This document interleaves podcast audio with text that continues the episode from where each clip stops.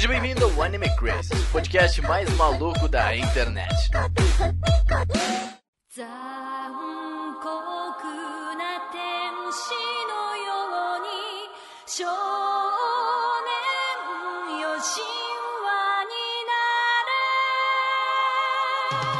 Olá, Otaku! Sejam todos muito bem-vindos a mais um Anime Crazes. Eu sou Renan e me convençam a gostar de Evangelho.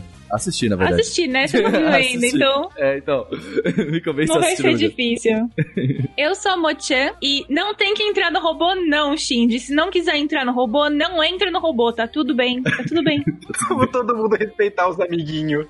Ninguém é obrigado. Tá tudo bem, ninguém é obrigado a entrar no robô. Você roubou suas regras. Aqui é o Rodolfo e Evangelion é um ensaio para o fim e começo de tudo.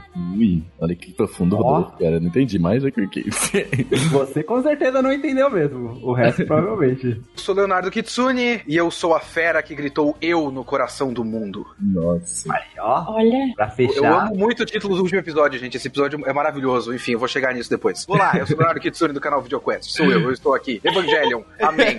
Evangelho. é isso aí, gente. A gente chamou o Kitsune hoje para falar de Neon Genius Evangelion e também para fazer otaquinhos novos assistirem esse filme. Que eu, eu que sou um otaquinho novo, um novo, um jovem aí na comunidade. Eu quero entender por que eu devo assistir Neon Genius Evangelion e também por que, que é tão famoso e todo evento tá tocando Zá, um toque. É o hino Sempre nacional dos tocou. otakus, né? O hino nacional é, sempre otaku. tocou. Exatamente. Tudo isso depois dos recados.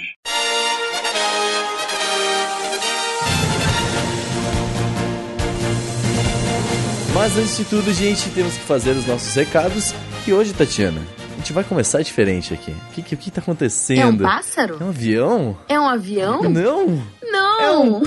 É a primeira parceria de Anime Crazy! Olha só, é publi que chama, mas olha só, a gente vai fazer hoje uma publi da Icarus Online que chamou a gente pra, do jogo Icarus Online, a Game Flip chamou a gente pra falar desse jogo que saiu segunda-feira, dia 1 o jogo, um novo MMORPG. Começou o mês bem, né? Começou total com um MMORPG novo aí. Não é RPG novo, não é RPG novo, mas tá sendo lançado agora no Brasil. Saiu uma beta agora há pouco tempo. A gente já tava essa conversa, conversação aí desde que tava na beta, a gente já tava vendo como tava o jogo. Aí agora, finalmente, Sim. fechamos essa parceria muito da hora com eles. E basicamente é o seguinte: Icarus Online é um novo MMORPG aí que tá vindo pro Brasil totalmente traduzido. Todo, mano, tipo assim, eu vi o pessoal da beta Uma falando. tradução bem feita, by the way. Exatamente. O pessoal da beta tava falando que é, tipo assim, uma tradução maravilhosa. Não tem aqueles erros, sabe? Que tem, tipo, do pessoal colocou no tradutor, entendeu? Tipo, eles realmente têm tradutores aqui, né? Tipo, aqui pra fazer o, o trabalho. Tiveram todo um cuidado de trazer o jogo realmente aqui pro Brasil Aí eu dou valor. da melhor forma possível. Isso foi um dos grandes motivos também da gente fechar essa parceria com eles, porque, tipo, mano, os caras fizeram um bom trabalho, cara. Foi muito legal. Mas basicamente, assim, é um RPG, um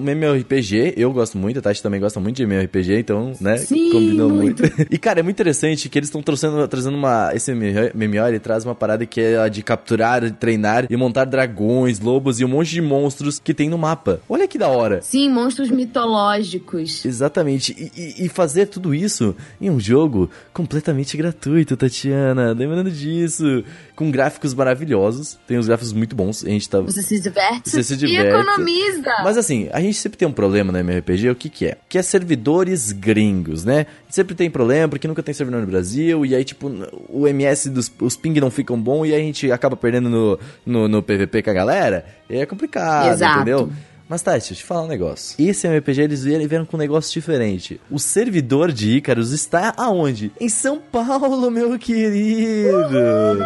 Os testes da galera no beta tava dando uma variação de 10 a 50 ms de ping. Cara, isso é muito baixo. Comparado com o que a gente tem normalmente, que é, É. tipo 150, 300 ms. Exatamente. Velho, isso daqui é O muito... mundo ideal. Não, mano, caraca, não, não pode ser, velho. Então, tipo assim, é um jogo muito legal, totalmente grátis, uh, gráficos maravilhosos. O jogo é gratuito e não é pay to win. Tá? Uh, a única coisa, as únicas coisas que tem pra comprar são coisas de vestimenta, sabe essas coisinhas, sabe? Tipo, normal. Tu não precisa Deixar o pagar. personagem belo. Exatamente. Você não precisa pagar pra jogar. Isso é uma parada muito legal. Então, tipo assim, você pode jogar e pode se divertir completamente de graça. Todos amamos isso, né, Tatiana? Gostamos, todos gostamos disso. Tem cinco classes pra você escolher. Você pode ser assassino, berserker, guardião, sacerdote ou feiticeiro. E o jogo tem PVE e PVP. Exatamente. Então corre no link barra imagem que tá aqui na descrição descrição desse post. Pra tu não precisar ir aqui na descrição, eu vou falar o link pra vocês, já anotar aí, anota bonitinho. Aí tu não precisa, é o bit.ly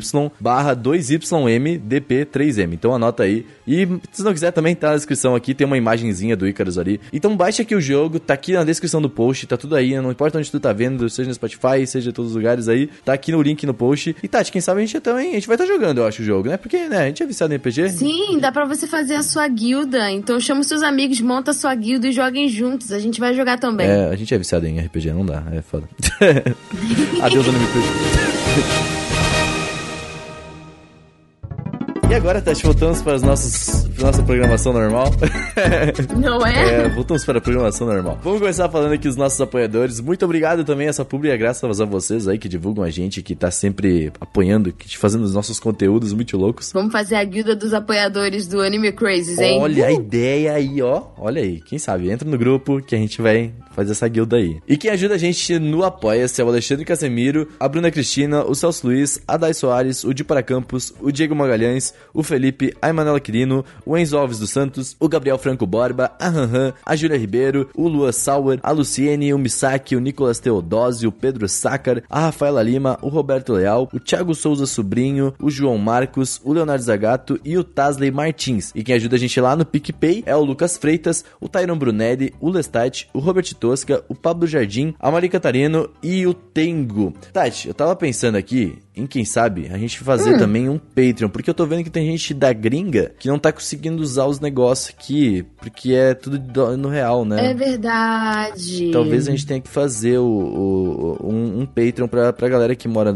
nos O que, que vocês acham, gente? Mandem, mandem mensagens, mandem sinais. Exato, fiz aqui a pergunta aí, galera. Se Essa você é da gringa, manda, manda nos comentários ou manda no Instagram, onde tu quiser. O que, que fica mais fácil? É, porque talvez seja necessário, porque a gente veio um, o Roberto, sabe? Ele me pediu se tinha alguma forma de pagar em dólar. E aí a gente ficou, ai meu Deus, não sei como.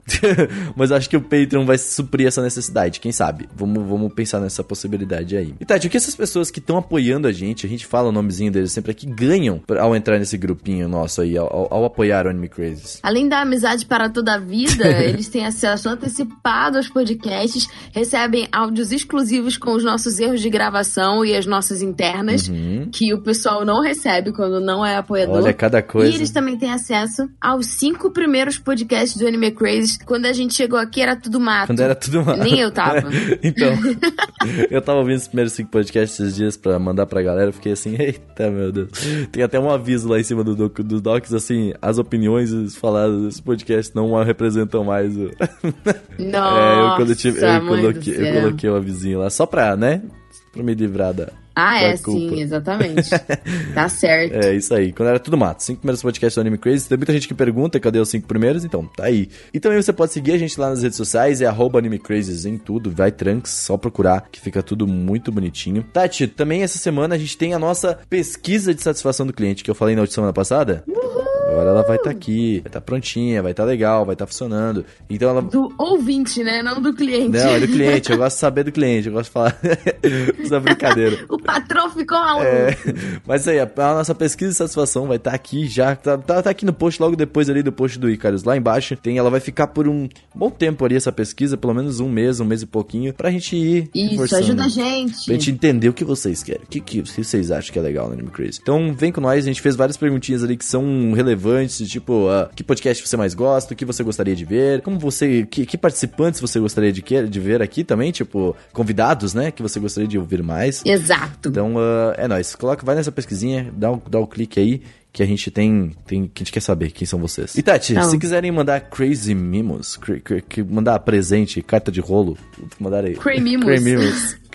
A gente tem a nossa caixa postal, que é a 61551 CEP 05424 970 São Paulo SP. E a gente sempre diz que vocês podem mandar o que vocês quiserem. Podem mandar cartinhas, podem mandar desenhos, Uhum. podem mandar alguma coisa relacionada ao trabalho de vocês. Se vocês forem artistas, escritores, aspirantes a mangakais ou estilistas, enfim, se vocês acharem que o seu público tem a ver com o nosso público, manda pra gente, a gente vai adorar divulgar vocês. Vem com a gente que é sucesso, irmão. E bom, gente, por hoje é isso aí. A gente não vai ter e-mails hoje, porque o podcast ficou já um pouco meio um pouco longo e os recados já estão meio longos também. Então tem uma análise aí pra gente ler. Semana que vem ela vai estar aqui, mas uh, tem uma análise aí de um anime que semana que vem a gente vai ler bonitinha, tem uma grande análise. Então mandem mais análises que a gente vai começar a ler aqui nos recados, tá? Então bora pro podcast Evangelho.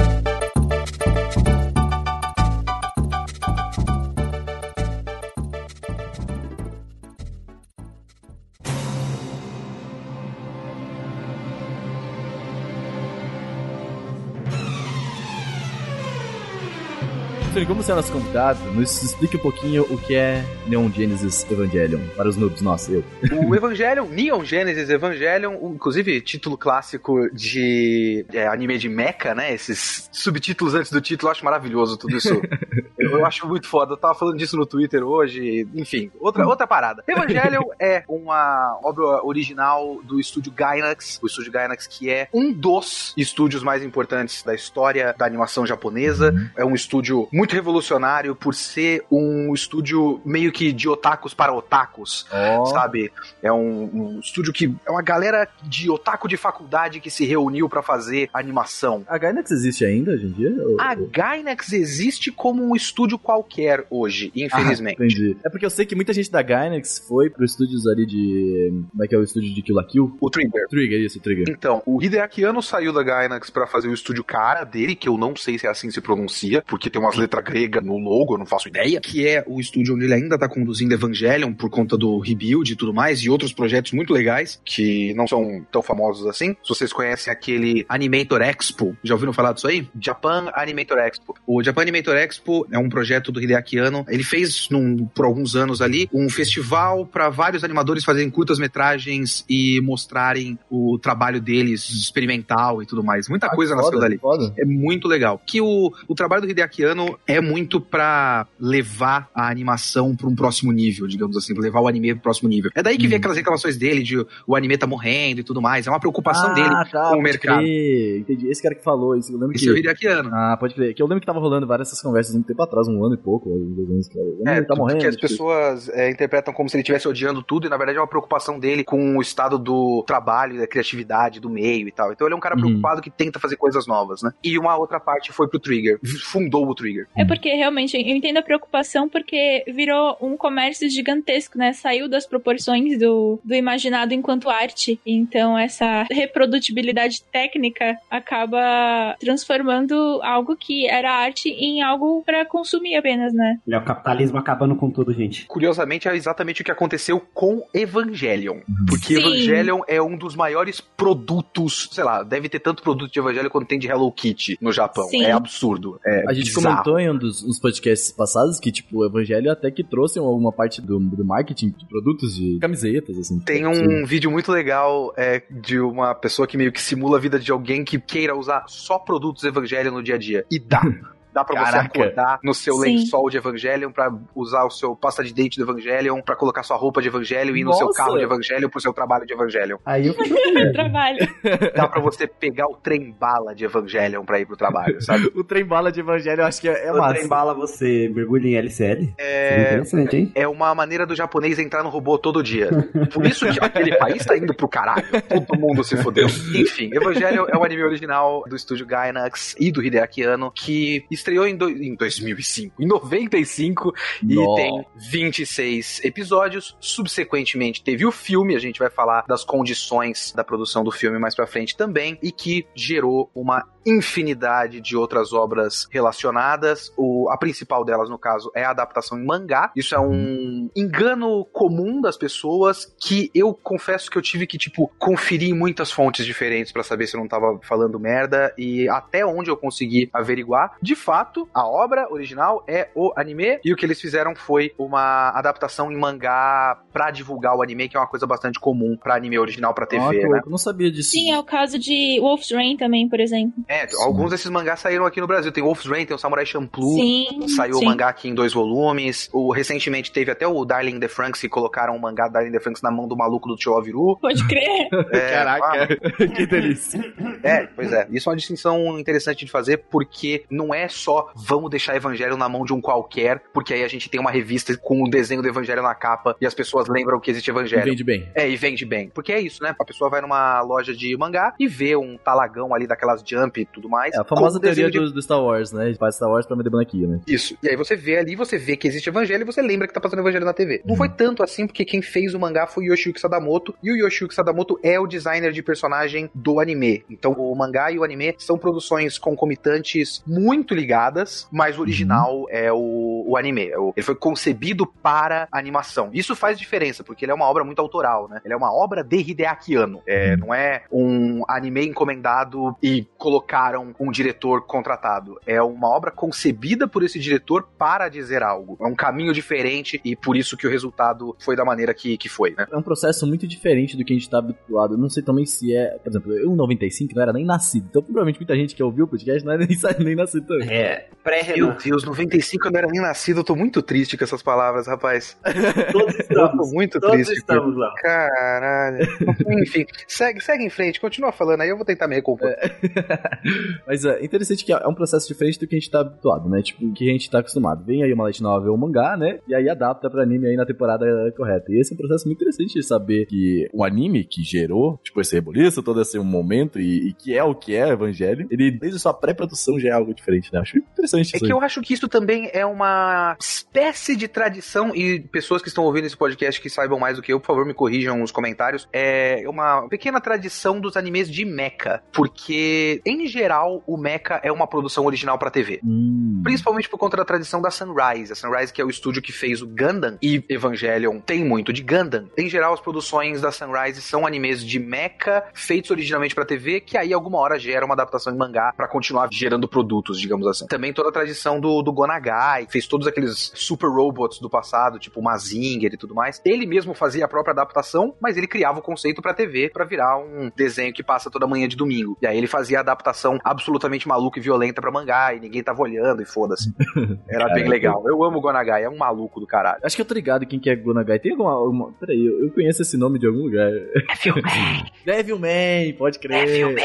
Devilman. Tem muito de Devilman em Evangelion também, muito de Gonagai em Evangelion, muito de Gundam em Evangelion. Evangelion é uma grande culminação de um monte de influências. Influências. Influências. Não, é. Influências é foda. É a, é a gripe, a influenza, né? E segue como inspiração pra muita coisa depois também. Sim. Uma coisa que a gente fala no nosso VideoQuest 91 do Evangelion é que o Evangelion não é exatamente uma desconstrução do mecha. Ele é uma evolução do mecha. Porque o que ele faz é juntar um monte de coisa que ele gosta, incluindo Godzilla e Ultraman. O Ano é um grande fã de Ultraman.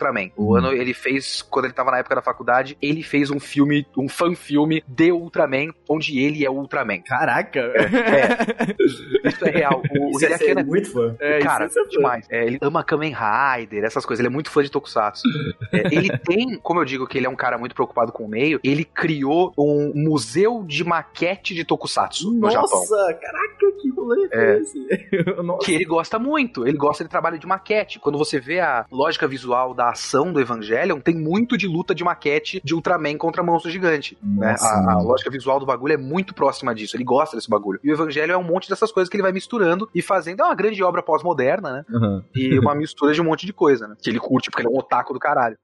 Então vamos lá. Kitsune, eu quero saber por onde começar. Primeiro tu faz teu jabá, como que a gente começa a assistir Evangelion, tá? Deu um, um overview bem por cima aí de toda a pré-produção e tal. Mas tu fez um vídeo aí de como começar a assistir Evangelion, né? Exatamente, deixa eu fazer um pequeno jabá. Olá, eu sou o Leonardo Kitsune, do canal VideoQuest. Você pode assistir o VideoQuest no YouTube buscando VideoQuest. Faz um spot colocado. Isso. Ou você pode buscar a hashtag especial Evangelion VQ é, e você vai ver a nossa série de vídeos sobre Evangelion, que ainda vai sair um último. Vai sair até um podcast, pessoas, olha só. Olha aí. Porque o, a Legal. gente também tá fazendo um podcast agora e eu quis fazer um top 10 episódios de Evangelion. É, os meus episódios preferidos. Ah, que massa. Aí o que, Que eu foda. fiz foi pegar um microfone e fazer um podcast sozinho. Aí eu passei uma hora e quarenta falando sozinho no microfone. Nossa, Kitsune, isso tu fe- tu fez um monólogo, Sobre seus mano. 10 episódios favoritos? Pra falar de 10 episódios de Evangelion. Olha, eu pensei, Eu olha, peço olha, a dif- desculpas. olha- olha a diferença, cara. Olha a diferença. Eu pensei em fazer isso de Pokémon uma vez já. Ah, mas eu faria também. Também. Eu faria tivesse memória, porque o negócio é que o Evangelho acabei de assistir, então eu lembro das coisas. Pokémon é gigantesco, eu não faria de Pokémon, mas eu faria isso dos meus 10 Pokémons preferidos Oh. por duas horas sozinho no microfone. Enfim, um dos vídeos do meu especial do Evangelion é o Por Onde Começar, porque as pessoas ficam muito confusas com se existe uma cronologia em Evangelion, se existe uma ordem certa pra assistir as coisas. É, isso é uma pergunta que me faziam muito por muito tempo, o que, que tinha que ver primeiro e tudo mais, porque tem muitas obras, tem muitos spin-offs, tem filmes novos que são remake, mas não são remake. Enfim, a resposta simples pra isso, infelizmente eu vou falar isso agora no podcast e isso invalida o meu próprio vídeo, mas assistam o vídeo também, dá like no vídeo, gente. É, vai lá, o vídeo tá na descrição aqui. Vai lá, vai lá, vai lá. É, gente, episódio 1 do anime. Ponto. Não tem muito segredo. Vai lá, vai na Netflix e dá play. Aí ele começa o episódio 1.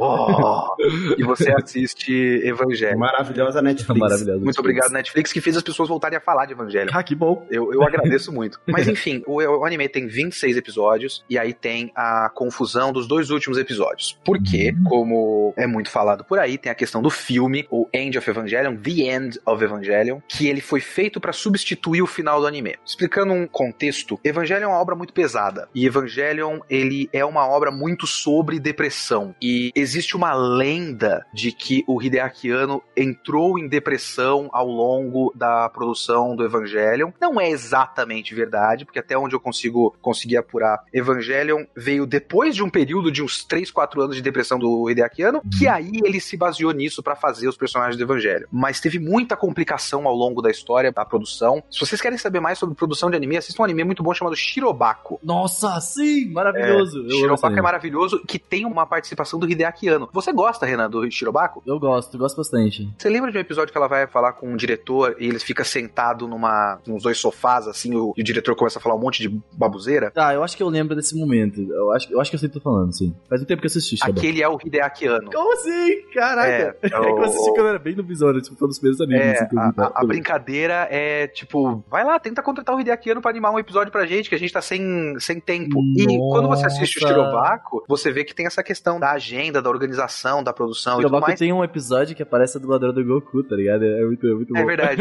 E o que acontece é que eles ficaram muito desorganizados, o dinheiro foi acabando e os episódios finais são completamente diferentes do resto, de certa forma. E, tipo, ele não é exatamente animado. Ele é uma montagem de reaproveitamento de cenas de outros episódios com. PowerPoint, talvez? É um PowerPointzão de reaproveitamento de cenas de episódios anteriores com rascunhos de storyboards não aproveitados ao longo da produção pra tentar fazer um final baseado no processo psicológico do grande clímax da história que eles não podem mostrar. Uhum, entendi. Então é muito doido. Não pulem os episódios 25 e 26 de Evangelho. Por favor, é- eu, eu peço. É do meu coração para o Eu seu. vi, eu vi esse teu vídeo, eu, eu terminei esse vídeo completo, e tipo assim, eu vi, o editor colocou algumas imagens, que é tipo, é tudo muito distorcido, né? Tudo muito esquisito, né? Tipo, é um pouco desconfortável de se ver até, né? É, aconteceu outras vezes, né? Eu lembro que com Karekano aconteceu a mesma coisa. e Era a Gainax que tava cuidando, né, da animação. E o Hideaki Anno. É, o Hideaki Anno. E aí, tipo, no último episódio, ele é, é uma viagem sim, é, emocional, realmente, que as pessoas não conseguiram entender na época.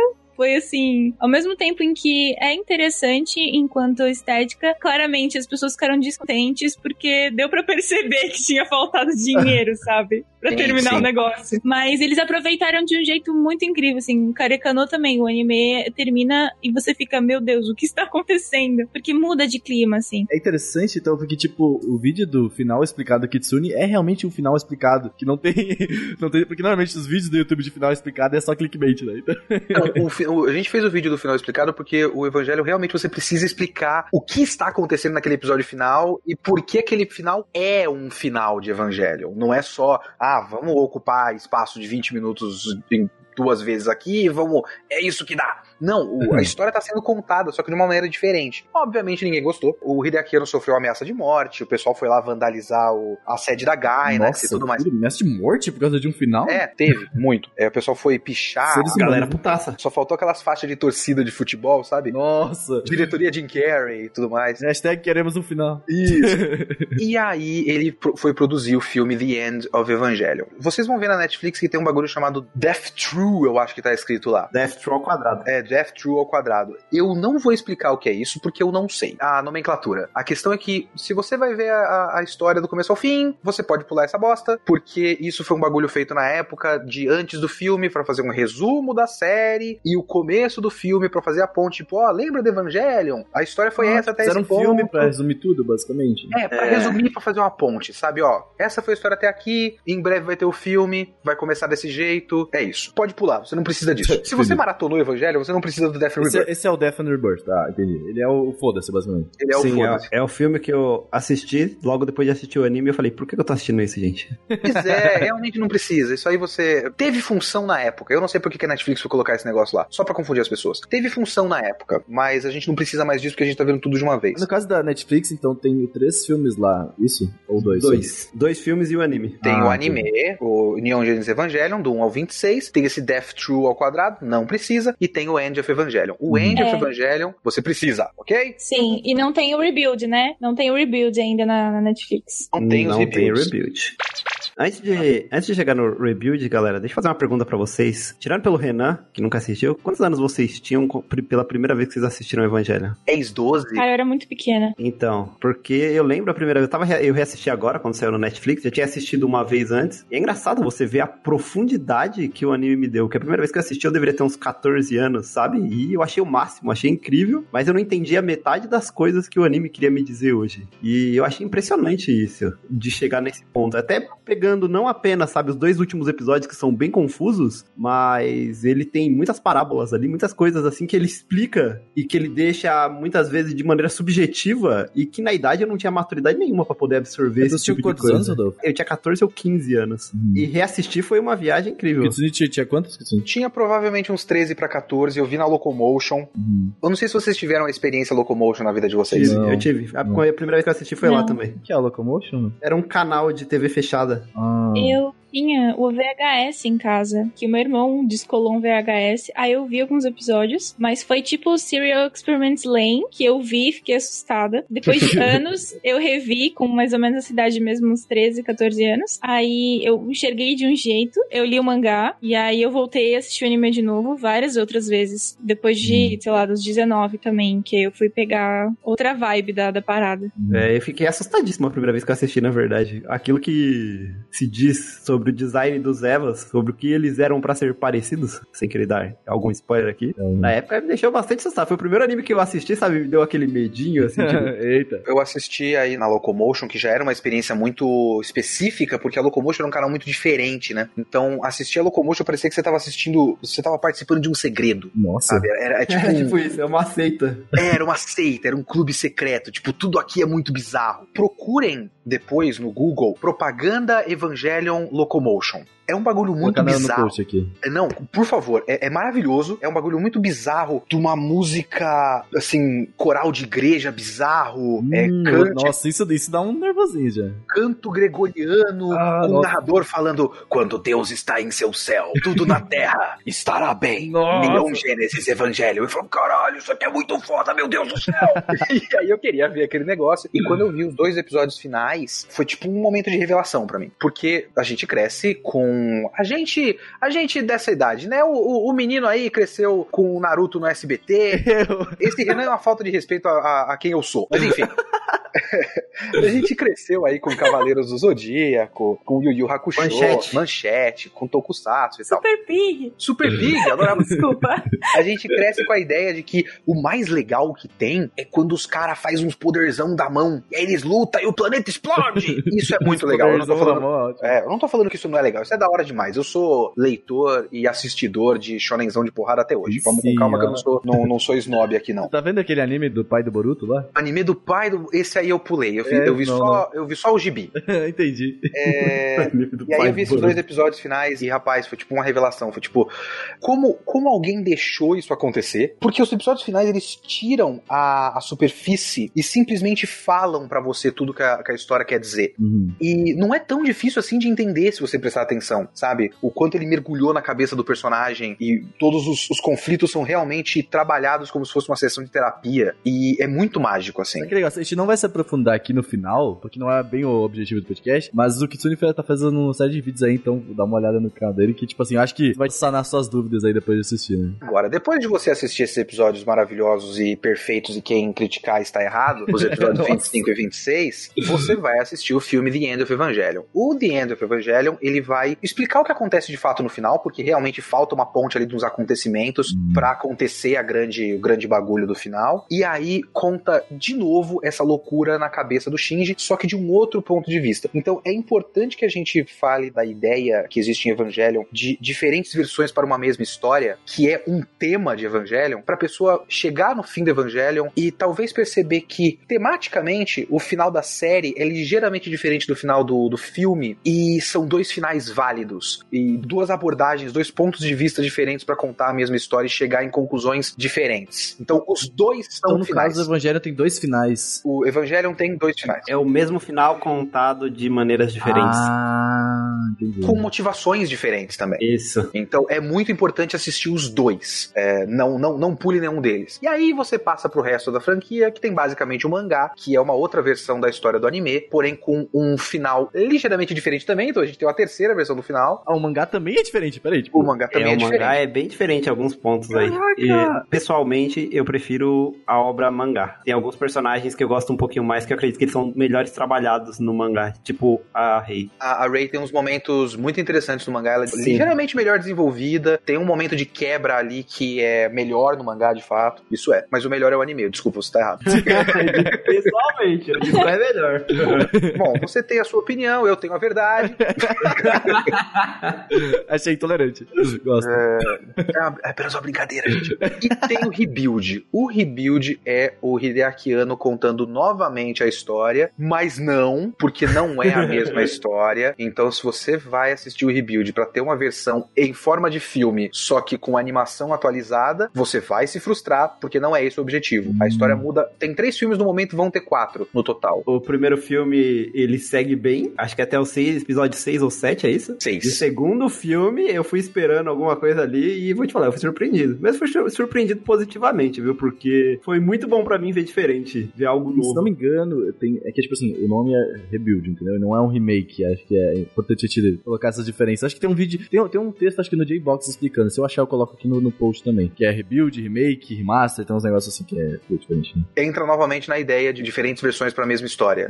Isso é um tema, isso é uma, uma ideia trabalhada em Evangelion como história. E é importante você entrar no rebuild, caso você queira assistir o rebuild, com essa mentalidade. Ô, Léo, uma pergunta aí, pra você e pra Moi, o quanto vocês gostam do Rebuild? Colocando aí, pensando nos três filmes.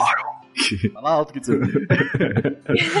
Quando eu comecei a assistir o Rebuild, eu tinha na cabeça muito fixo o que era Evangelion pra mim. E eu me frustrei muito com o Rebuild, a ponto de eu não ter continuado, eu não terminei de ver. Porque eu justamente eu fiquei assim, mas isso daqui, meu Deus do céu, o que é isso? Eles estão fazendo essa boneca nova pra vender mais brinquedo? O que que é isso? O problema da Mari ela não foi justificado até agora, né? Isso é verdade. É, então, eu fiquei extremamente confusa e frustrada com aquilo. Mas, assim, agora, eu revendo, re- revendo o anime de novo, né? é, relendo o mangá, eu vou assistir com um olhar mais amplo. Porque realmente a linearidade, né? Tipo, focar no, no que é linear não é importante em Evangelion. É realmente bom abrir os olhos e perceber a obra como uma possibilidade. É, eu acho que isso está presente em todo momento, né? Essa questão da possibilidade e da- de uma reflexão de fato sobre, sobre o que nos cerca. Ah, perfeito. Posicionamento, concordo. Eu só preciso reassistir, porque faz muito tempo que eu assisti Rebuild, e na minha cabeça, o 2.0 é um filmaço. E eu não sei se isso é verdade mesmo, que eu assisti quando eu era bem novinho, O 3, você viu? eu assisti os três, e o 2 eu gostei, tipo, muito, e o 3 eu não gostei tanto. Cara, eu assisti recentemente o terceiro. Eu tinha visto um muito tempo atrás e tal. E aí, pô, legal, Evangelho de novo, animação bonita, legal. Depois eu vi o 2 e o 3 de uma vez. E eu sei que eu saí do 3 meio. Caralho, eu não entendi porra nenhuma. Que que ele É, quer com essa exatamente, bosta? exatamente. Caraca. Foi a minha É.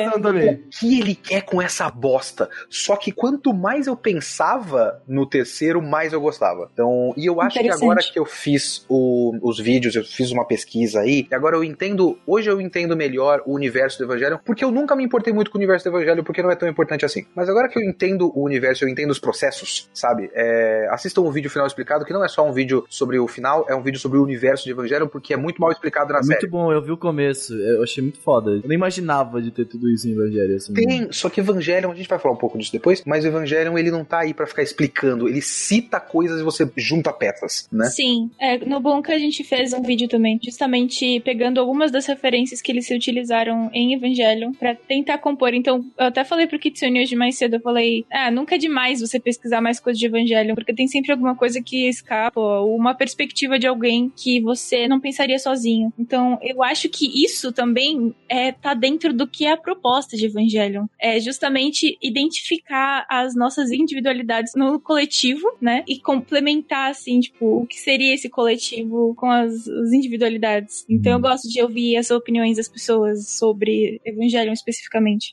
A gente já deu toda a introdução, a gente já falou aí de backstages e tudo. Mas, bom, vocês fizeram um vídeo no Muca Pop explicando exatamente. Fizeram um, um compiladão de 40 minutos quase de Evangelho, né? Jesus, sim. É, então, manda aí pra nós uma sinopse aí de Evangelho. Vamos explicar agora exatamente. Agora falando. Lembrando aqui, podem ter spoilers aqui no meio já, entendeu? Então, tipo, fiquem ligados. Tá, uma sinopse básica. Uhum. Pra você entender realmente, tipo, do que se trata, quais são as alegorias pra chegar na, na viagem muito louca.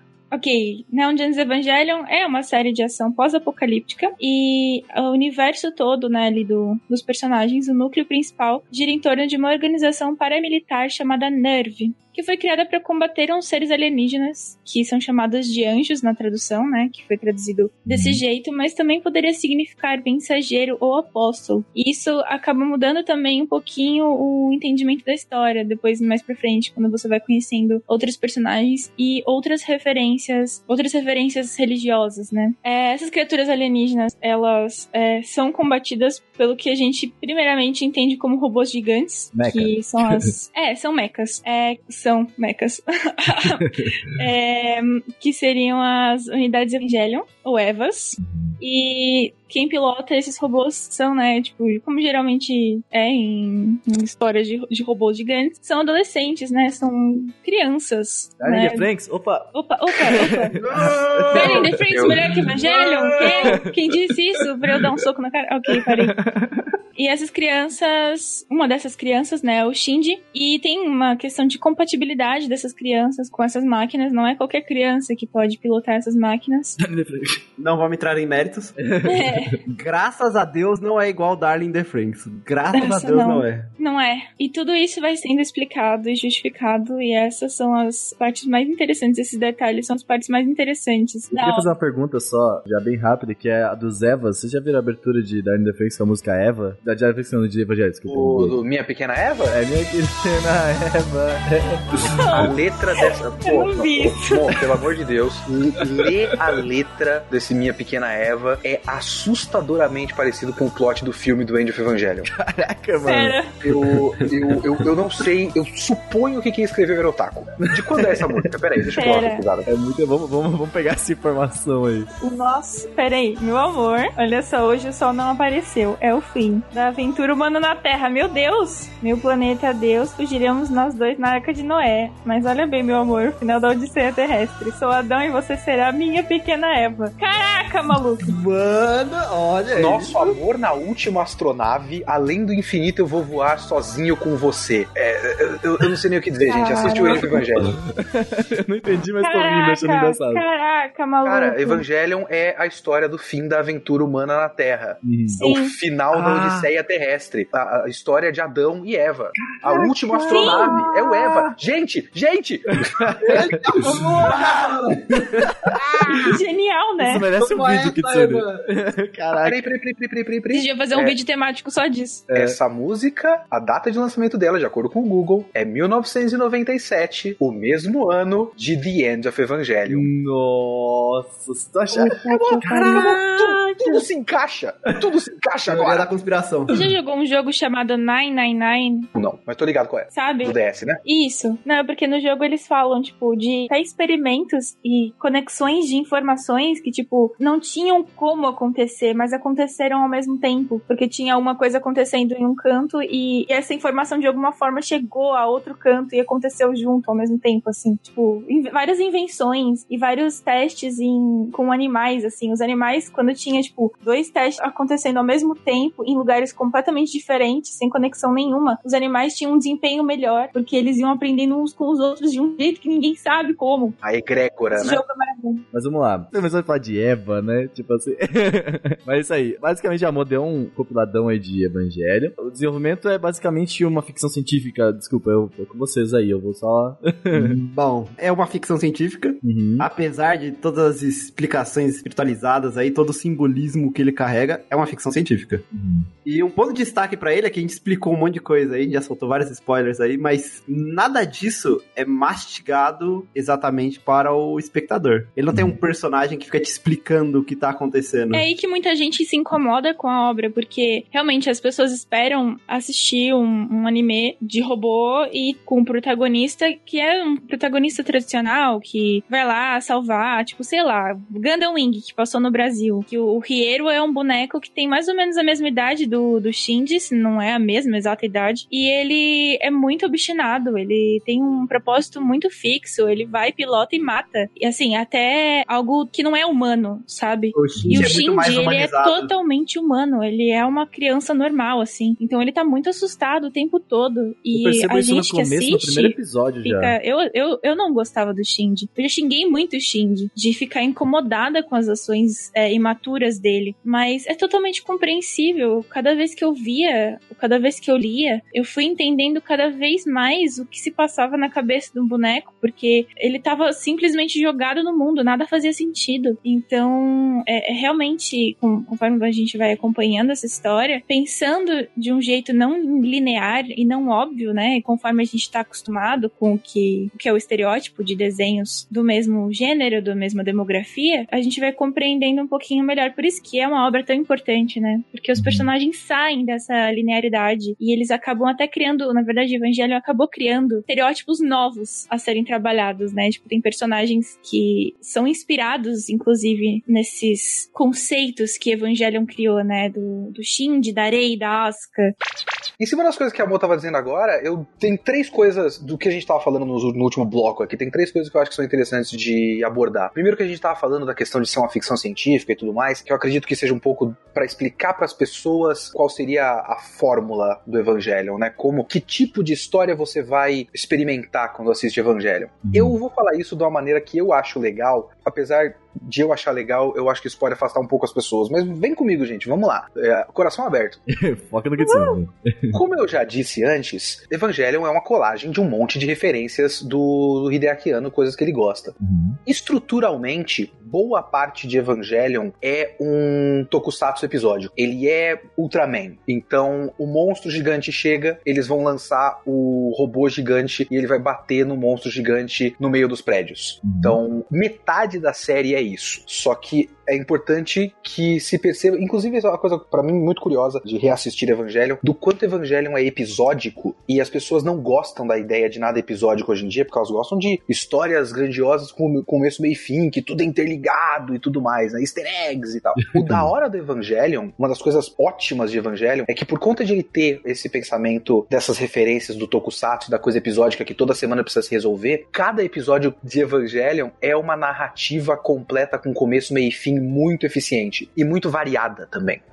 Então você pega o, o episódio 19, por exemplo, que é um dos meus favoritos, é um episódio que tem um arco completo. Só, Ele vai. vou, vou tentar explicar o que eu entendi com, com a tua explicação. Basicamente, cada episódio tem uma certa linearidade, eles têm um início, meio fim no episódio, e o final vai. Tudo meio que vai se interligando, isso mesmo? Só pra eu entender mais ou menos. Exato. Não- você mal percebe que ele é episódico, porque é uma história linear do primeiro ao último episódio muito interligada, obviamente. Sim. O que eu tô querendo dizer é que cada episódio tem uma qualidade de, de roteiro e estrutura tão forte que quando você para pra pensar neles, tem um começo, meio e fim muito bem marcadinho naquele espaço de Sim. 20 minutos. Você consegue assistir um episódio perdido ali, sabe? E conseguir saborear aquilo. Ah. Acho que é muito disso. Raramente você vai precisar, vai ter um episódio que é tipo duplo, de primeira parte e segunda parte. Muito raramente. Os 5 e 6, por exemplo, dependem muito um do outro. É que é o episódio do daquele anjo que é um losango azul lá. Mas você pega o episódio 19, ele é uma narrativa completa com começo, meio e fim. Ele tem, ele parte um momento de, de desistência para um momento de autoafirmação, para uma derrota e uma grande mudança na, na história. Tipo, ele é muito completo. É que cada episódio vai resolvendo problemas, né? Você. Inclusive problemas emocionais, assim, dos personagens. Então, tem realmente, tipo, parece que, pelo menos, né, pra mim, que esses problemas emocionais eles vão ditando como a, a história vai indo e, e vice-versa, assim. Então, tem um conflito que envolve todo mundo, que é o conflito externo, e ao mesmo tempo tem um conflito interno do personagem, e isso vai sendo simultaneamente resolvido. Então, pro, pro Shinji resolver um problema pilotando o robô, ele também precisa resolver um problema dentro dele. E aos poucos isso vai se desenvolvendo, assim. E Exato. entre os personagens. O que é muito real, assim, o que é muito humano. E fica aí pra você, Renan, não é porque cada episódio tem um começo, meio e fim ali bem definidos, são raros os episódios que você precisa de mais algum pra poder tirar alguma coisa dele, é no- na soma do todo você consegue, é, isso não isenta ele de ter consequências, sabe, por cada episódio, Hum, sim, sim. então você consegue absorver consequências de um todo, mesmo assistindo poucos episódios, e quando você assiste tudo, você consegue ter uma visão do todo, sabe? E Uhum. isso é muito interessante em Evangelion. Caraca, que foda, eu nunca tinha visto por essa perspectiva. Ninguém ninguém pra me falar dessa perspectiva, pelo menos. Foda, que foda isso, eu nunca. Sei lá, muito foda mesmo.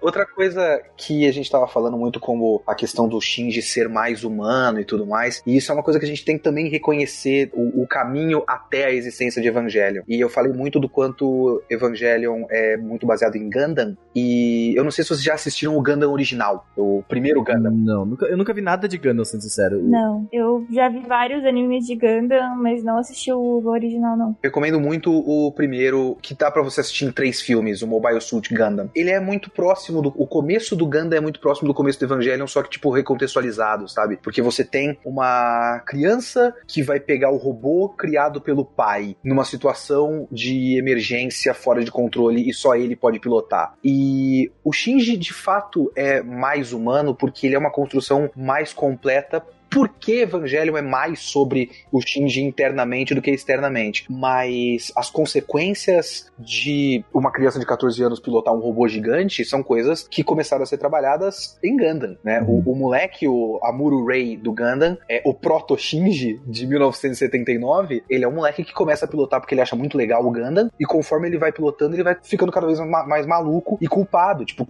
meu Deus, eu tô matando pessoas. Eu dou tiro naquele robô, ele explode e esse cara gritou pedindo pela mãe. Que merda que eu tô fazendo com a minha vida. Então, o Hideaki Anno é muito fã do Gundam e Evangelion é meio que declaradamente o Gundam dele. Ele quis fazer o Gundam dele. Ele é muito fã. Deixa eu fazer a minha versão dessa Tudo coisa. que ele queria em Gundam, que ele, como ele gostava muito de Gundam, ele resolveu fazer uma parada pra ele, assim. Gundam era muito importante para aquela geração do fim dos anos 70 pro começo dos anos oit- é, 80. Evangelho é muito importante para a geração do meio dos anos 90 para uma crise econômica enorme no Japão e tudo mais. Talvez a gente consiga Sim. falar disso depois. foda. É, outra coisa que a gente estava falando sobre o universo de Evangelion e o quanto é, é difícil de entender esse universo e tudo mais, eu acho que tem um pouco de relação com a maneira como a gente experimenta. Eu não gosto do experiencia que as pessoas falam, experience é, histórias, porque Evangelion é um grande mistério, é um grande quebra-cabeça. E a gente tem a expectativa de se ele tá segurando respostas, se essa história tá jogando ali com as cartas bem perto do peito, então vai ter um momento que ele vai responder, não é? Então tem muito desse, desse tipo de expectativa que Evangelion não tá nem aí pra atender. Então, as coisas que você tem que entender de Evangelion, elas vão estar muito claras, até porque, como eu já disse, os episódios finais são toda a psicologia do Shinji explicada passo a passo, mas, tipo, o que são os anjos, de onde eles vieram, eles fazem algumas alusões a alguns termos e é isso. Isso é muito pouco importante. É tanto que o pessoal vai muito pela pesquisa mesmo, né? Tipo, eh, tem vídeos teus, por exemplo, tem vídeo de uma galera tentando explicar todo esse rolê, mas tudo gente que, tipo assim, ok, você gostou do que a gente mostrou? Então vai lá pesquisar, tá ligado? Tipo isso. Talvez eles dão só um baitzinho, assim. Não, mano, e, tipo, saber de onde os anjos vêm não influencia quase nada Hum. no quanto em quem é o Shinji, sabe? Hum. Sim, Mas sim. saber o que os anjos representam na ideia do anime, aí sim, aí você tem que abordar a história criticamente. E aí é que Evangelion acontece. A moça me fala que, tipo, os personagens são um ponto forte do anime, né? Tipo, os personagens todos têm uma particularidade, né? Tipo, todos eles têm alguma coisa a gente consegue entrar um pouquinho em cada eles, não, claro, não dando muito contexto assim, né? Tipo, porque a gente tá pensando em fazer, fazer um outro podcast pra falar da psicologia exatamente dele, trazer um psicólogo aqui e comentar tudo sobre. Na parte psicológica, né, a gente fez com o Bunny Girl, a gente fez outro psicólogo. Eu sei que o Kitsune não gosta, né? a gente fez, e é isso aí. a gente chamou um psicólogo aqui e a gente analisou todo ele e a gente tá pensando em fazer um desses com o Evangelho também. Então, uh, a gente não vai falar dos personagens, mas eles no contexto da história, não trazendo todo a parte psicológica por enquanto. Mas quem sabe logo logo. É, eu acho legal comentar dos personagens, porque só dando uma. só por cima, assim mesmo. Porque realmente tem todos esses memes na internet que acabam te deixando com uma imagem daquilo que é uma imagem que foi reciclada totalmente. Então, às vezes as pessoas vão assistir, elas já estão com aquela imagem do personagem na mente, tipo o meme do entra no robô Shinji, né? Hum. Então, é, é uma coisa que, que, assim, ok, que tal se a gente sentasse e assistisse Evangelion sem pensar no meme do entra no robô Shinji, sabe? Ou entender a Arei e a Asuka como mais do que elas são em seus estereótipos, né? Mais do que o Wife. Mais do que waifus.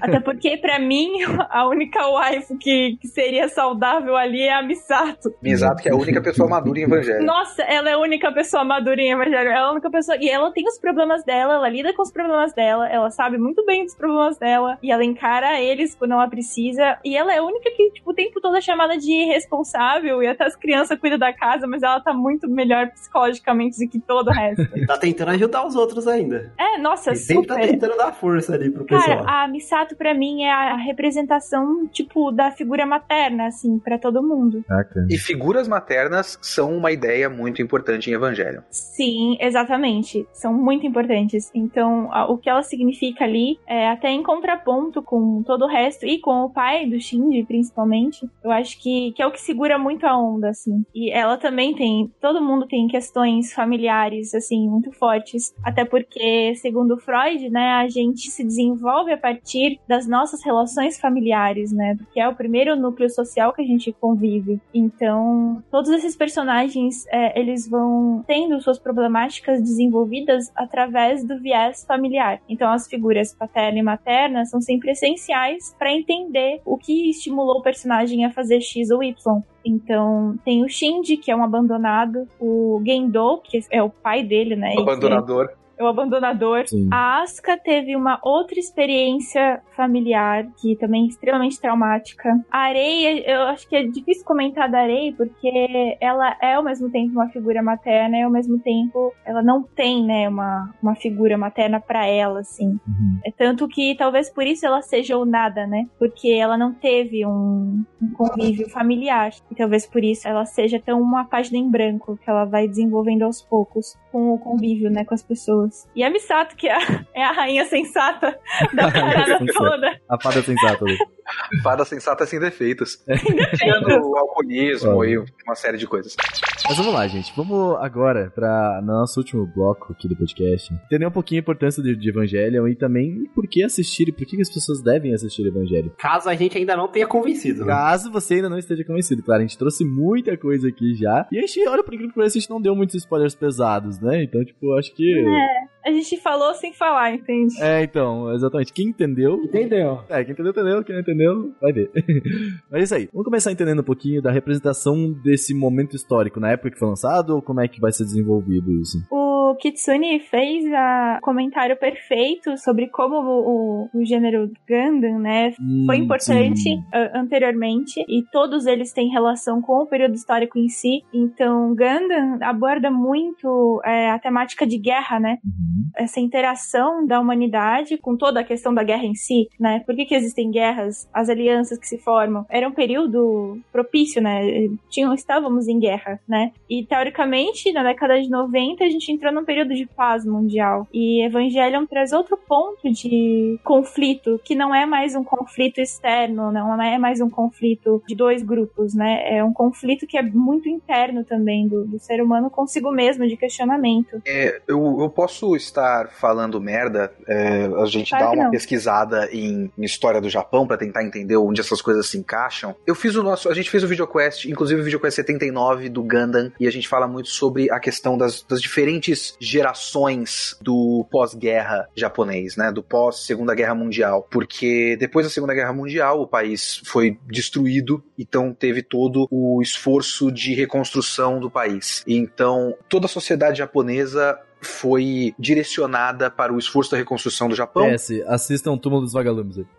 Isso, que também é um ótimo filme. É, isso forma muito da mentalidade japonesa, muita coisa do que eu leio sobre o Japão, inclusive de fontes japonesas, do pouco que chega aqui traduzido, é, fala sobre como o pensamento japonês é coletivista, e isso nasce muito desse esforço da reconstrução, Sim. da ideia de o indivíduo não é tão importante quanto o nosso esforço coletivo de reerguer esse país. E só que as gerações foram passando e esses, essas ideias vão. As ideias continuam sem justificativa no, no mundo real. Então o Gundam chega num momento em que o, o saudosismo do orgulho do exército japonês e do esforço coletivo do- da reconstrução começa a ser recontextualizado, e é por isso que a gente tem um personagem que entra num robozão gigante que é uma máquina de guerra, porque Gundam é uma história realmente de conflitos de guerra, não é como o Evangelion que é monstro e ficção científica, é bizarra, é tipo exércitos e países e conflitos e política e o cara é quatro. E em vez do robozão gigante ser muito legal, ele é um moleque que começa a perceber como aquilo é horrível e quais as consequências no mundo real dessa idealização do exército. O Evangelion chega 15 anos depois do Gundam, é isso? 79 pra 95? 16 anos depois? Um negócio assim. 16 anos depois. Já tá numa outra geração e já tá num momento histórico que depois de um momento de crescimento econômico,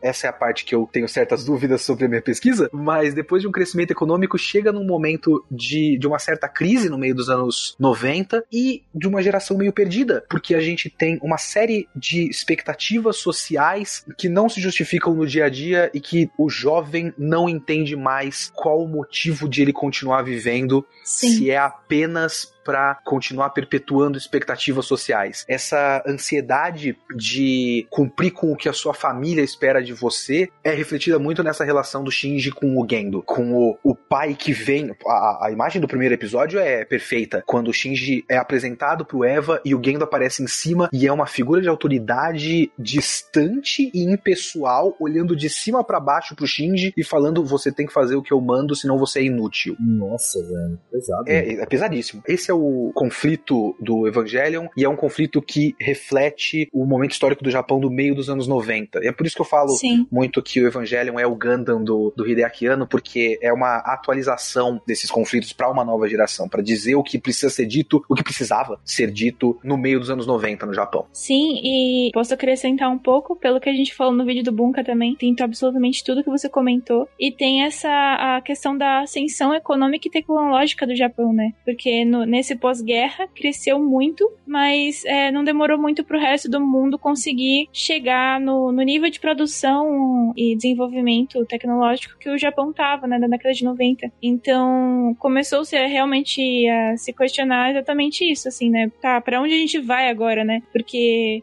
nós estávamos, como nação, estávamos conseguindo conquistar um espaço através disso e agora não temos mais esse recurso. O que que vai ser o Japão agora? O que nós somos nesse Sim, momento, né? exatamente, exatamente. A busca de Caraca. identidade é uma coisa muito importante em Evangelion. O que sou eu, o que nós somos, pra que, que a gente vive? É Evangelion. O que já traz um ponto muito importante aí do porquê que você assistir, que é a humanização aí nos personagens. O desenvolvimento psicológico que nós temos nos personagens. Você vai Hum. ter personagens muito humanos e que vão se desenvolver, sabe? Você vai conseguir se colocar no lugar deles ali em diversas situações, você vai conseguir imaginar o que seria aquilo ali. Uhum. Ele é bem realista nesse sentido e você sentir esse desenvolvimento do que é enfrentar cada coisa, do que é passar por cada coisa. Esse é um ponto muito forte em Evangelho. É isso que a gente vai abordar mais lá no, no próximo podcast. Sim. Inclusive, que o Tsuni já está convidado. A gente tem um, o nosso psicólogo Otaku, fã de Jojo, vai vir aqui pra, pra falar com a gente. A gente tá marcando com ele. Eu gostaria muito, provavelmente se eu gravar esse podcast, eu não consigo fazer trabalho nenhum na minha vida, é muito possível que eu não participe. Eu peço perdão. Ótimo. Perfeito. Mas é isso aí. A gente vai ter um podcast só sobre psicologia, porque tem muita coisa coisa ouvida, né? Dá um podcast inteiro fácil. Sim, dá sim, porque realmente tem essa interação é, forte. isso vamos só raspar aqui. É. Sim, e eu, eu até digo que é o diferencial, porque assim, a gente se identifica geralmente com os personagens. Mesmo, sei lá, Crayon Shinchan, que ok, não é tão, tão bobo assim, tem, tem questões né, do cotidiano que são bem reais, mas até é, coisas que são realmente superficiais, a gente se identifica muito com os personagens. Mas eu acho que o- a diferença é que a gente se incomoda com os personagens de Evangelion do quão reais eles são, porque eles não são uma, uma foto, né? Não é bonito. E a gente não é bonito também. Então acho que é isso que pega mais, assim, também do desgostar da obra. Que tem muita gente que não gosta por causa disso, né? O Evangelion realmente tem essa questão da identificação e do, do incômodo que eu acho maravilhoso, porque a gente. Essa questão da identificação que a gente tem muito com o anime, às vezes ela se dá num nível muito superficial e também num nível muito idealizado, né? Sim. Eu gosto do Naruto porque ele não desiste e eu também não desisto. E se dá É o nesse. dele, ninja. Isso, é o, o jeito ninja dele, da Tebayo. Eu, eu, eu também sou da Tebayo, sabe? Então você tem esse sentimento muito superficial e idealizado. De afastamento, né? É, tem um é afastamento. uma idealização. É, não é exatamente eu me identifico com ele, é eu queria ser como ele. O shonenzão de porrada tem muito essa função, porque o shonenzão de porrada é um mangá educativo. É pro jovem. A gente Sim. esquece de falar disso. É pro jovem, é pra ensinar pro jovem que é bom ser amiguinho dos outros e é bom estudar e fazer esforço coletivo pra erguer esse, esse Japão. Mandar um Esse Japão. maior, caralho. Isso. Mas o Evangelho ele tem aquele momento, por exemplo, eu me identifico muito com o Shinji. Muitas das neuras, as crises do Shinji são as coisas que eu penso comigo mesmo. O Shinji é horrível. O Shinji é uma, uma pessoa que, principalmente quando você para pra pensar o que o End of Evangelion faz com o Shinji, a gente percebe o quanto o Shinji é horrível. Assistir Evangelion faz eu perceber que eu sou horrível. Muito do, do que faz o Shinji ser horrível é o que faz eu ser horrível. É importante a gente ter esse momento. O, o Evangelho ele causa isso.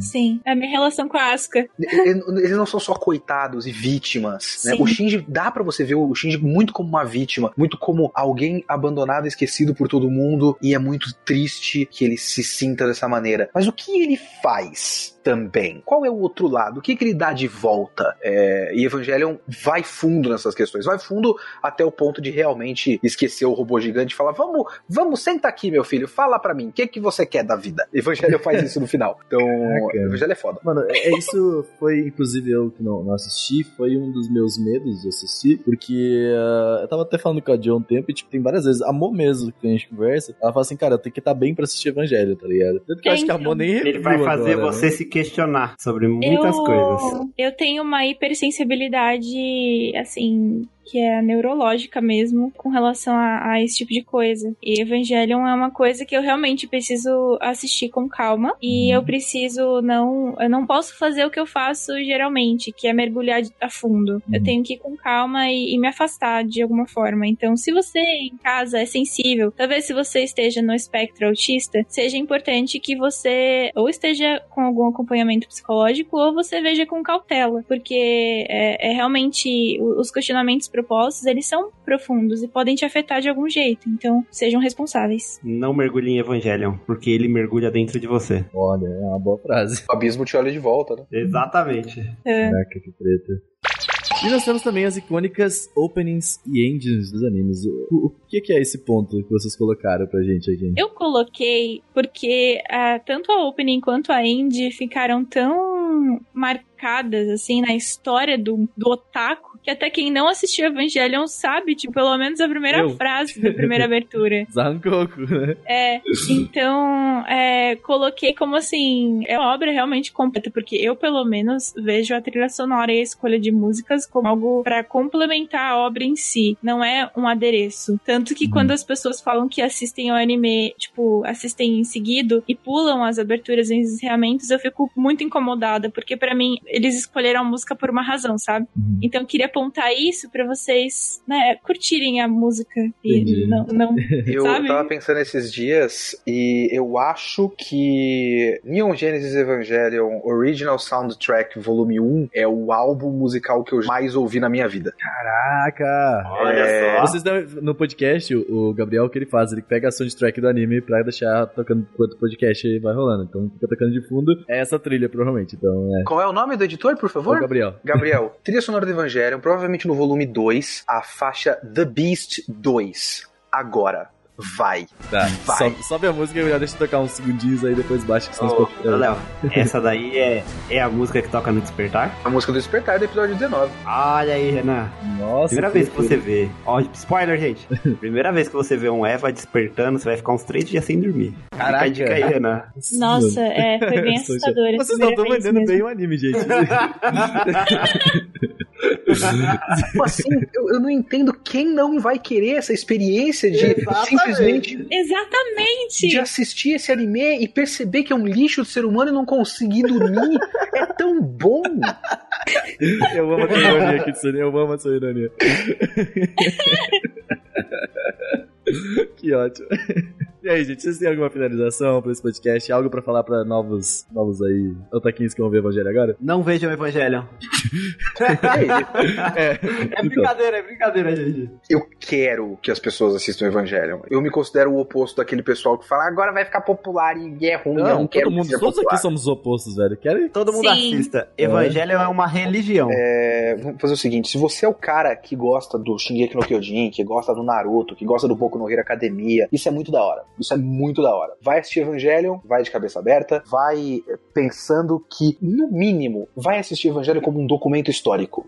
É importante que você veja Evangelion pra você entender por que as coisas que existem hoje existem em anime. Tem um vídeo muito legal do Digibro, goste dele ou não, tem uns vídeos que eu gosto bastante, e é uma pessoa muito complicada de se gostar hoje em dia, o Digibro. Mas ele tem um vídeo muito interessante que é sobre como Evangelion mudou o anime como mídia. Eu acho que eu já vi esse vídeo, cara. Eu, eu, eu me lembro bem do Digibro. Eu não lembro se eu assisti completo, mas eu lembro de já ver desse vídeo. Muita coisa diferente aconteceu antes de Evangelion. É, o Akira, o filme é de 1988, né? Não é como se não tivesse coisa adulta, coisa inteligente antes. O, o Miyazaki tá fazendo filme desde os anos 70 e tudo mais. Sim. Mas o que tinha na TV não era no nível do Evangelion. O Evangelion foi um ponto de virada, pelo menos é, de acordo com tudo que eu averiguei por aí, quando você dá uma olhada em tudo que existia antes para a TV, é um ponto de virada que os caras percebem que dá pra você fazer aquilo. Dá pra você. Você não precisa fazer na forma de um OVA direto pra vídeo, você não precisa fazer na forma de um filme, você pode fazer uma narrativa longa de 26 episódios pra TV que não subestima o espectador. E aí você tem Len, e aí você tem Cowboy Bebop, e aí você tem animes superiores a Evangelion, como por exemplo Hitoribochi, que é tão bonito. De bote. Ninguém conhece. Eu tô, eu tô, pera, espera, eu tô. eu- Eu tava esperando a Mochan reagir aqui. É que é fofinho, é que, mas é que é o completo oposto de Evangelion. Antônio. Caraca, É o Kitsune puxou o Hitori Bote, eu não acredito. É, é muito. Assistam o Hitoribochi, gente. Mas, enfim, o Evangelho é muito importante pra começo de conversa. Segundo, ele é absolutamente lindo. Esteticamente. A trilha sonora é uma coisa maravilhosa. Ele não vai te dar resposta fácil, ele não vai te explicar a historinha. Você vai ficar confuso no fim, aí você assiste o filme e aí você entende um pouquinho mais, mas não totalmente. E é bom. Abraça a experiência de não entender. É uma boa experiência. Abraça a experiência de você não entender e aí você completa. O que, que você sentiu? O que, que você acha disso? Quem é você depois de Evangelho? Isso é bom. E tem aquele negócio também, né, Kitsune? Se a pessoa não entender, vídeos do VideoQuest estão aí. Ah, especial Evangelho VideoQuest, gente. Vai lá no YouTube. São, são vídeos maravilhosos, apesar de ter a minha cara gorda em todos eles. Você pode, você pode assistir sem som. Não assiste é, sem imagem, não, inclusive. Não assiste não, porque tem muita, muito visual aids aí pra vocês entenderem o que tá acontecendo. Mas assistam. É, são, são vídeos que eu coloquei um pouquinho de mim ali. e Até que ficou bom, talvez. Vai lá. Assiste. Ficou muito bom, ficou muito bom. Assistiu de Evangelho antes de gravar aqui, olha. Foi todo mundo falar assim, ó, assiste que o Kitsune vai estar no cast, assiste os vídeos dele pra poder falar. E em breve vão lá no canal também, vocês podem ouvir em breve. Deve sair, não sei quando sair esse podcast, mas o meu talvez saia um pouco antes. O meu podcast, onde eu faço uma hora e meia falando sozinho sobre 10 episódios que eu gosto muito de Evangelho. Arrasou. É, caso isso interesse pra alguém. e vai lá, muito obrigado. E ele, inclusive, muito obrigado pelo convite, pessoas. Ah, Vocês são pessoas muito Imagina, legais. Eu, eu que queria dizer que eu, particularmente, estou muito feliz que, que você é uma pessoa que eu queria chamar desde o começo aqui pro podcast, mas desde a tua experiência lá com o antigo A- AFS, aí eu achei que você estava um pouco receoso ali pro podcast, entendeu? E aí quando eu vi que tu fez o teu próprio podcast, eu falei, ah, então, tá, tá livre para podcast, de novo. Eu participo de podcast de todo mundo o tempo todo, quando dá, né? É, então, mas ah, isso é bom. Eu, eu fiquei muito feliz quando tu fez teu podcast também, que eu quero mais, cada vez mais bons podcasts otaku aqui, tipo assim, sabe? Que tinha a gente tem poucos ainda, né? Vamos, vamos combinar, tem, tem poucos. Só preciso fazer, não tô fazendo. Não preciso fazer. Mas é, faz um feedzinho aí, se precisar de ajuda, tamo aí. Vamos trazer mais podcast aí pra Otakusfera. e é isso, gente. Eu acho que falamos de Evangelion. Aguardem aí pra uma versão agora análise psicológica com o nosso querido Gian, que participou do nosso cast Bunny Girl. Kitsune, olha só. Ouça esse podcast, tá? Não é falando do anime em específico, é falando da psicologia de Bunny Girl. Você vai ver esse anime com outros olhos, tá? pra se aprofundar na psicologia dos personagens do Bunny Girl, é isso? Exatamente. E, em todas tem, as situações tem cerca de de o quê? Sete minutos de podcast, é isso? Não. Cara, esse podcast é muito foda. Ô, eu, eu preciso. Eu não ouvi esse podcast ainda também, mas eu sinto a mesma coisa que o Kitsune. Eu vi, tipo, os primeiros episódios de Bunny Girl e eu fiquei, tipo, que porra é essa? Gente, vocês e eu não tão consegui, achei tedioso, assim. Mas eu vou dar uma, uma chance. Porque É do, é do tá diretor falando. de Sakura Soul, gente. É. É, eu também tenho É. que dar uma chance, tá na minha lista aí. Evangelho é muito importante porque ele abriu as portas pra que uns merdas achem que podem fazer coisa boa. E eles fizeram um Bunny Girl achando que tá falando alguma coisa. Não, Desculpa, ó- gente. Aí, peraí. O que, que tu acha de Darling in the Franxx, Kitsune? Putz, nossa. não, não, acaba por aqui. Acaba, o sobe a música, Acaba- acabou. Sobe a música e acaba por aqui.